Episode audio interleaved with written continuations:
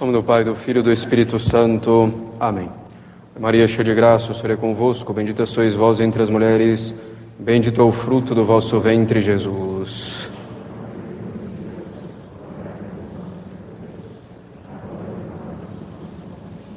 Podem sentar-se.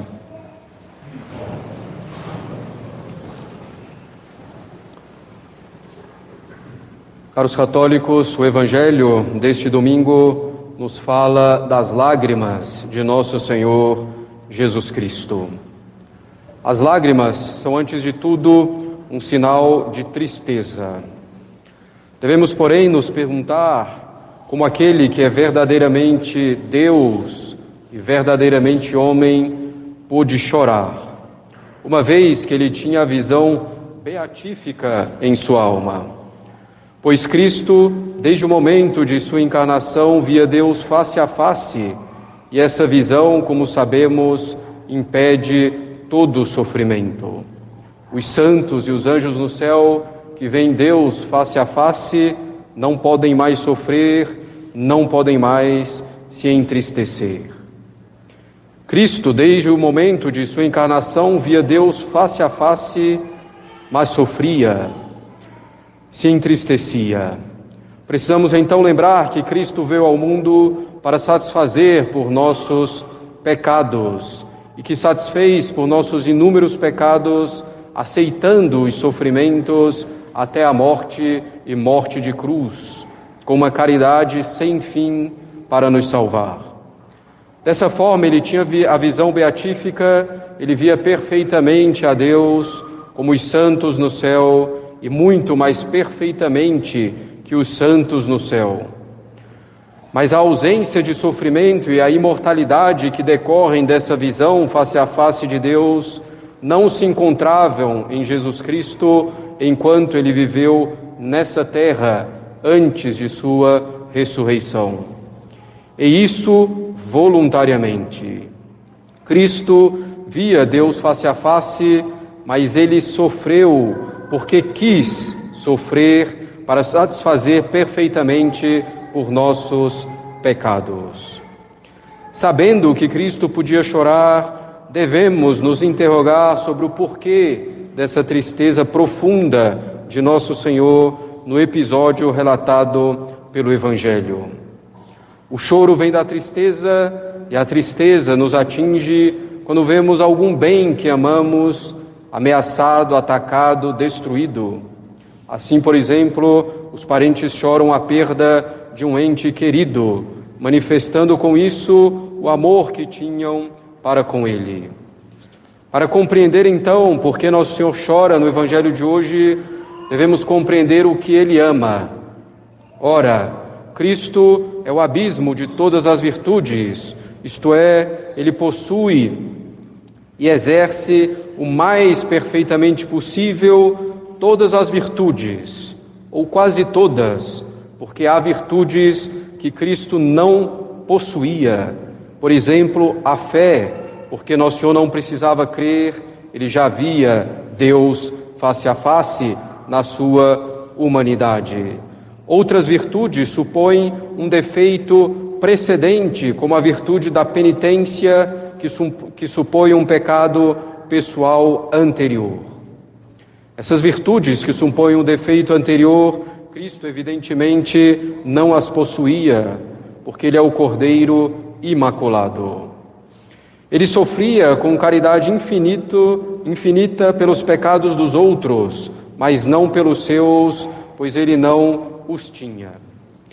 Entre todas as virtudes que Cristo possuía e exercia perfeitamente, caros católicos, encontra-se a virtude da piedade. Mas piedade em sentido próprio, e não no sentido de devoção ou de religiosidade, nem de compaixão ou misericórdia. A virtude da piedade, propriamente dita, é aquela que nos inclina a render aos pais, à pátria e a todos os que se relacionam com eles a honra e o serviço que lhes são devidos. A justiça nos diz que nos tornamos devedores daqueles que nos deram benefícios. Somos devedores, em primeiro lugar, de Deus em razão de sua excelência em razão de todos os bens inumeráveis que nos deu. Além disso, é Ele que nos dá o ser e nos governa. Em segundo lugar, são os pais que nos dão o ser e nos governam. E, finalmente, a pátria em que nascemos e que nos nutre. E por isso, depois de Deus, o homem é devedor, sobretudo, dos pais e da pátria, como nos diz São Tomás de Aquino. A primeira dívida para com Deus é paga com a prática da virtude da religião, pela qual damos a Ele, em união com nosso Senhor e na medida das limitações de nossa natureza humana, o que lhe é devido. A segunda dívida, devida aos pais e à pátria, é paga com a virtude da piedade. Cristo possuía assim, caros católicos, a virtude da piedade de modo perfeito. Ele amava imensamente a sua pátria e, sobretudo, Jerusalém, o centro de sua pátria. Por isso, Cristo chorou. Como Jerusalém recusava o verdadeiro Messias, a verdadeira religião e a salvação, nosso Senhor chorou, vendo a ruína de tantas e tantas almas que recusaram a sua misericórdia. Toda a destruição material de Jerusalém, profetizada por Cristo e realizada no ano 70, é nada diante da ruína espiritual causada pela cegueira voluntária de Jerusalém. Quantas graças, quantos privilégios dados à Cidade Santa, e com que ingratidão e infidelidade ela pagou. É o dever dos filhos não só obedecer aos pais em tudo o que é lícito e mostrar o devido respeito, mas é dever também socorrê-los quando esses precisam de ajuda. Nosso Senhor tentou socorrer Jerusalém de todas as formas: orações, ensinamentos, ameaças, milagres, profecias, morte na cruz. Mas Jerusalém continuou cega e endureceu o seu coração. Hoje, caros católicos, não há somente uma Jerusalém no mundo, há várias. Quantas nações receberam graça sobre graça, favor sobre favor de Cristo e da Igreja e agora respondem com ingratidão e infidelidade, dizendo: Não queremos que Ele, Jesus Cristo, reine sobre nós. Já não queremos Suas leis, nem Sua revelação, aliás, a única revelação verdadeira, pois confirmada por tantos, tantos milagres e profecias. E vemos nesses países que são criaturas de Deus o jugo doce e suave de Cristo lançado por terra e calcado pelos homens. Consideremos, porém, caros católicos, a nossa pátria somente que tem se distanciado cada vez mais de Deus da religião católica, com o indiferentismo religioso cada vez mais dominante, com a aprovação cada vez mais larga dos mais abomináveis crimes, como o aborto e como a aprovação de uniões contrárias à natureza. Se somos católicos buscando então imitar a Cristo, devemos também nós ter e praticar a virtude da piedade para com nossa pátria, caros católicos, porque ela também é princípio de nosso ser, de nossa educação e ela nos governa, fazendo tudo isso enquanto proporciona aos pais por meio deles aos filhos grande quantidade de coisas necessárias e convenientes para o nosso ser. Devemos praticar a virtude da piedade para com a nossa pátria, como fez nosso Senhor Jesus Cristo, obedecendo a ela em tudo o que é bom e socorrendo-a em suas dificuldades, sobretudo espirituais. Devemos praticar a virtude da piedade, buscando que nossa pátria reconheça a verdade e se submeta a ela e possa assim ajudar seus filhos, não só materialmente, mas também espiritualmente mostrando a eles o caminho, a verdade e a vida, Jesus Cristo. Para tanto, caros católicos, devemos rezar pela nossa pátria, nos mortificar por ela, agir verdadeiramente na nossa família e no nosso ambiente como católicos sempre. Com esses atos, ajudaremos nossa pátria sem cair no excesso de endeusá-la com um nacionalismo descabido. O Brasil não está acima de tudo, não está acima de Deus, por exemplo. Então, não cairemos no excesso de endeusá-la com um nacionalismo descabido e sem cair no defeito, por outro lado, de rejeitar nossa pátria e dizer, como os pagãos, minha pátria é onde me sinto bem. Não, caros católicos, temos verdadeiro dever de justiça para com a nossa pátria, apesar de seus defeitos. E devemos praticar a virtude da piedade sem cairmos num messianismo político cada vez mais em voga em nossa sociedade, sem cair na defesa cega de políticos, de suas ideias, sem cair no jogo esquerda, direita, centro. Mas Jerusalém, que nosso Senhor Jesus Cristo ama tanto, caros católicos, representa também e evidentemente a alma de cada um de nós. Agraciada por Deus com inúmeros benefícios, com incontáveis graças e graças abundantes.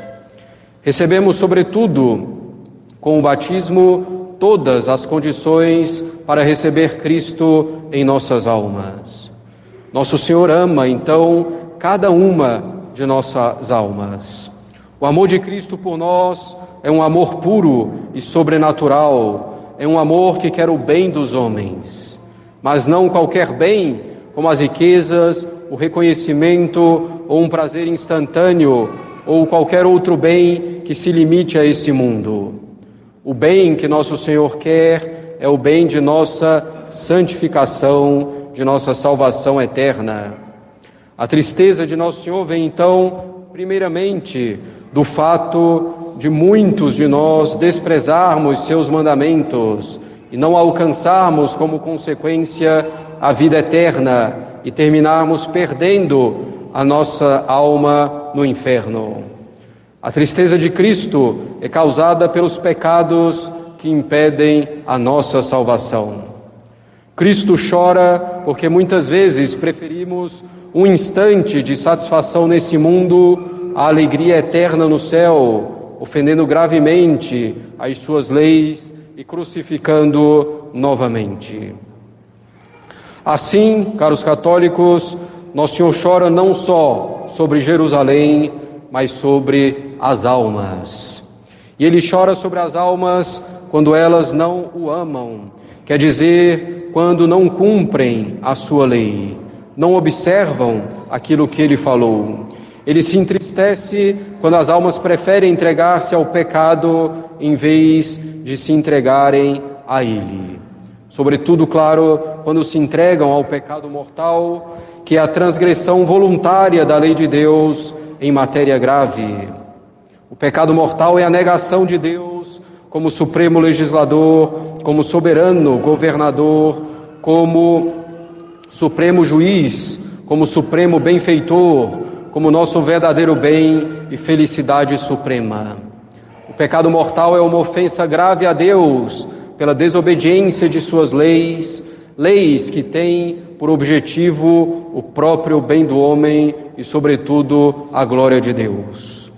O pecado mortal é a recusa total do amor de Deus por nós ainda que supostamente não queiramos recusar totalmente o amor de Deus.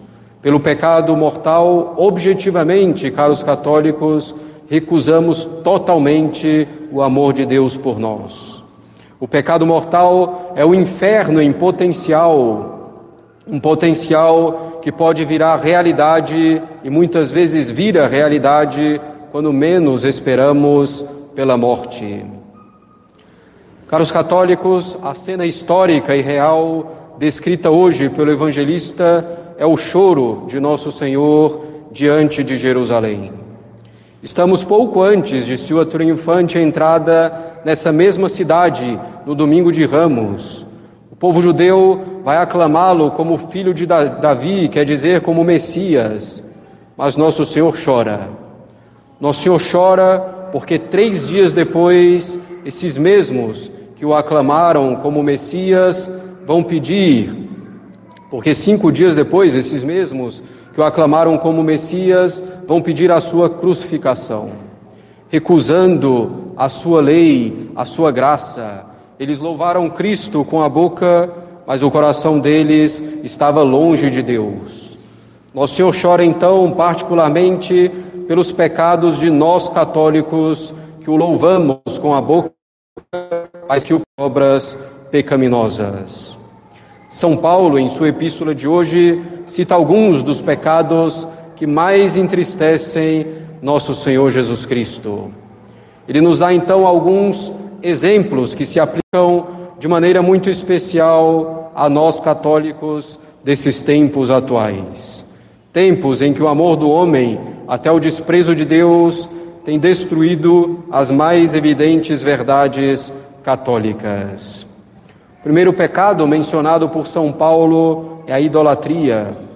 A idolatria que nos faz adorar um falso Deus no lugar do verdadeiro. Uma idolatria de nossos dias é o relativismo, uma espécie de religião acima das religiões. O relativismo que tem como propósito igualar todas as religiões, colocar em pé de igualdade a religião fundada por Cristo, homem Deus, e as religiões que são fruto da invenção humana ou do pai da mentira, o demônio. Ora, religiões que ensinam doutrinas contraditórias não podem ser ambas verdadeiras. Uma só pode ser a verdadeira, uma só é a verdadeira religião, aquela anunciada pelos profetas e confirmada pelos milagres de Cristo, a religião católica, como já dissemos. O segundo pecado de que nos fala o apóstolo é a impureza. Quantos hoje, mesmo entre católicos, levam uma vida bastante desregrada nesse ponto, não combatem realmente com todas as forças e todos os meios devidos o pecado contra a castidade, o pecado da impureza. Mesmo entre o clero, infelizmente. Quantos perdem o céu por causa de um ato que nos assemelha aos animais irracionais. Se Deus deu essa faculdade para o homem, é para ser utilizada dentro do matrimônio, onde não só os filhos podem ser gerados, mas devidamente educados por um pai e uma mãe. Quantos pecados, caros católicos, cometidos contra a castidade, nos mais variados níveis. Muitos o cometem solitariamente, muitos não esperam o casamento, aqueles que se casam, divorciam-se e se juntam em adultério com outra pessoa. Os casados utilizam métodos anticoncepcionais e assim por diante. Como sabemos, os bens do matrimônio são três: a fidelidade contra o adultério, a indissolubilidade contra o divórcio e o chamado recasamento e o terceiro bem, os filhos, contra a anticoncepção e a mentalidade contraceptiva. E um dos bens do sacerdócio é, evidentemente, o celibato.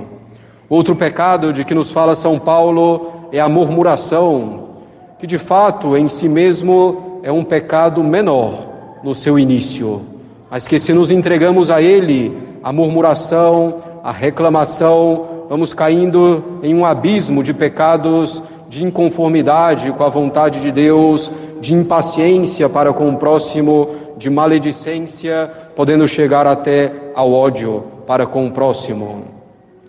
Esses pecados e todos os outros, caros católicos, entristecem a alma de nosso Senhor. Dominus flevit. O Senhor chorou à vista de Jerusalém que ia cometer o deicídio. Nosso Senhor chorou em previsão de todos os nossos pecados. Lembremos-nos sempre, foram nossos pecados que crucificaram Cristo. E nosso crime é ainda maior que o crime daqueles judeus, pois professamos e reconhecemos que Cristo é homem-deus e veio para nos salvar. E ainda reconhecendo isso, pecamos. Dominus flevit. O Senhor chorou por causa de nossas ofensas. O Senhor chorou porque nos ama profundamente, porque busca em tudo a nossa salvação, mas nós preferimos o pecado. Quanta ingratidão! É preciso então, caros católicos, parar de ofender a Cristo, praticando sinceramente a religião. Sabemos que hoje, neste mundo que se opõe cada vez mais à virtude, isso não é fácil. Mas nosso Senhor não prometeu a facilidade, caros católicos. Ele não veio trazer a paz como o mundo a compreende, mas ele veio trazer a guerra.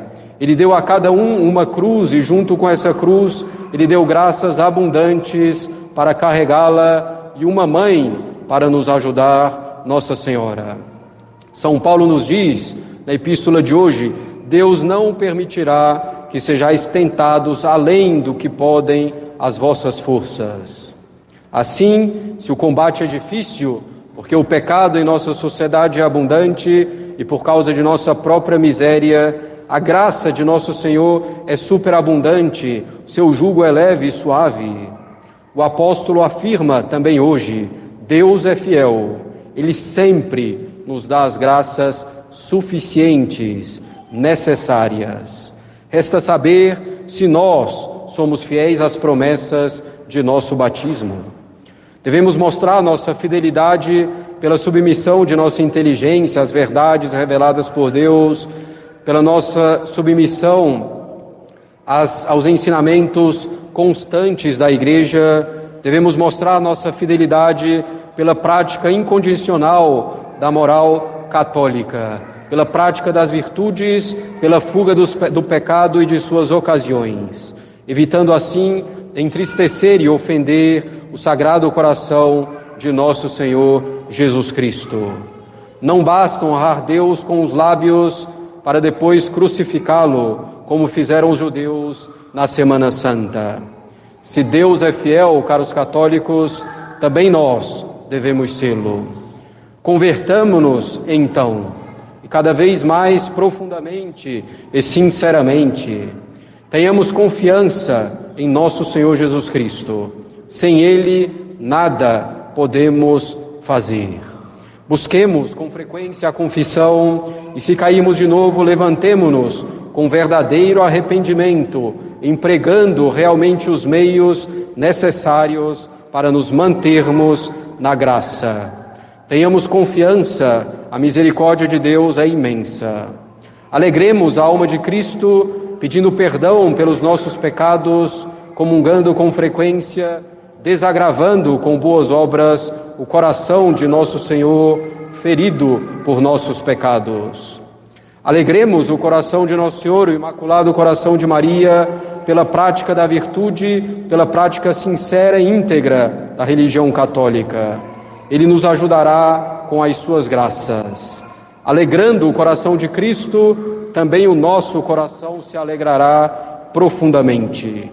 Como nos diz o salmista no Salmo 118: Felizes aqueles cuja vida é pura e seguem a lei do Senhor. Felizes porque a lei do Senhor é para o nosso bem e para a maior glória dele.